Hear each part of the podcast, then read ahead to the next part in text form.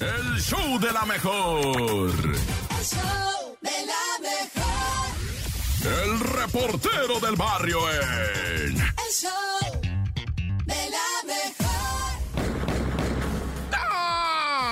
Montes, montes, alicantes, pins, pájaros, cantantes, ¿qué hola, raza? ¿Cómo están? Gracias por seguir con el show de la mejor 97.7. ¿Cómo está el Edo Mex? Y zonas circunvecinas, van.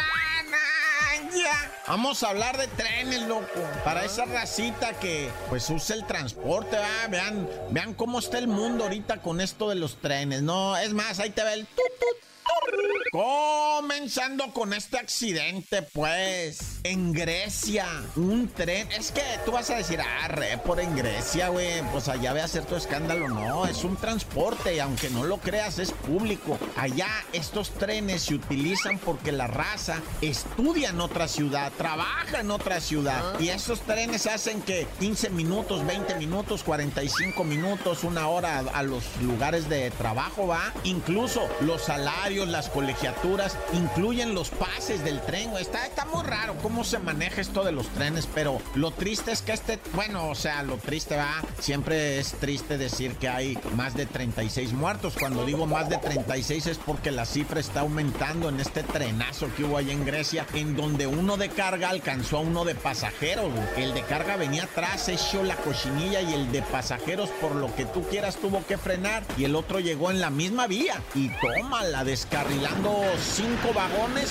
de pasajeros, incendiando los dos primeros. ¿Y qué crees? Ahí venían estudiantes de 20 años, eh, universitarios, preparatorianos y no sé qué otro rollo, porque estos vatos venían de un fin de semana largo, eh, tuvieron feriado y cuando venían de regreso, a, pues a su, lo que viene siendo su escuela, se les impactó este tren y, y la crónica es horrible, güey, la crónica que hacen los sobrevivientes es neta de terror, ¿eh? De terror, sí, sí, sí asusta uno de cómo fue este encontronazo y pues ahorita que andamos con tanta cosa de, pues que el metro y que los transportes y que si el subur baja y que el subur, quién sabe qué va, que quieren poner, qué terror, lo...